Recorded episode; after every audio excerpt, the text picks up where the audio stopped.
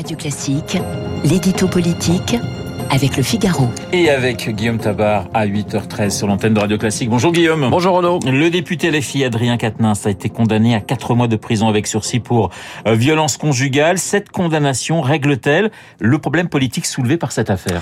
Et non, hein, et la tension interne à la gauche reste d'autant plus forte euh, qu'elle intervient dans un contexte global de crise à gauche en général et à LFI en particulier.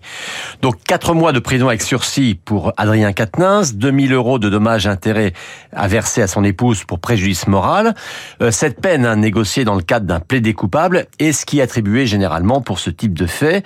Rappelons hein, que dans le cadre d'un divorce conflictuel, eh bien le député du Nord avait reconnu avoir donné une gifle à sa femme. Ça donc c'est pour le volet judiciaire. Mais ce qui nous intéresse ici, c'est le volet politique, car on se souvient que lorsque les faits avaient été connus, euh, Jean-Luc Mélenchon et d'autres dirigeants de la France insoumise, euh, tout en condamnant évidemment toute violence faite aux femmes, avaient plaidé pour une sorte de hiérarchisation des faits et pour une proportionnalité de la réponse, notamment politique.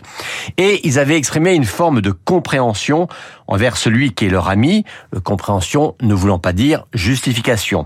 Mais les autres partis de la NUPES, les Verts, Sandrine Rousseau en tête, les socialistes ou les communistes, s'étaient montrés plus sévères, exigeant au minimum une sortie du groupe et le plus souvent carrément une démission de l'Assemblée nationale. Alors est-ce que la décision prise par le groupe LFI, une radiation temporaire de 4 mois, convient-elle à, à, tout le monde? Euh, Non, hein, toujours pas. Le groupe LFI n'a pas rien fait. Hein. Adrien Quatennens s'est suspendu pour 4 mois, euh, son retour étant conditionné par un engagement de sa part à suivre un stage de responsabilisation sur les violences faites aux femmes. La logique du groupe mélanchoniste est simple, c'est de dire à une sanction judiciaire doit correspondre une sanction politique, mais celle-ci doit être proportionnée, d'où le choix donc d'une durée identique.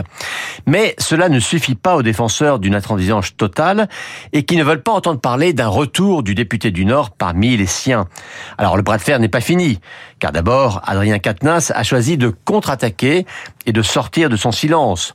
S'il assume de payer pour sa faute, il dénonce l'instrumentalisation politique de la part de ceux qui ne connaissent pourtant rien d'autre à l'affaire que ce qu'il en a avoué lui-même.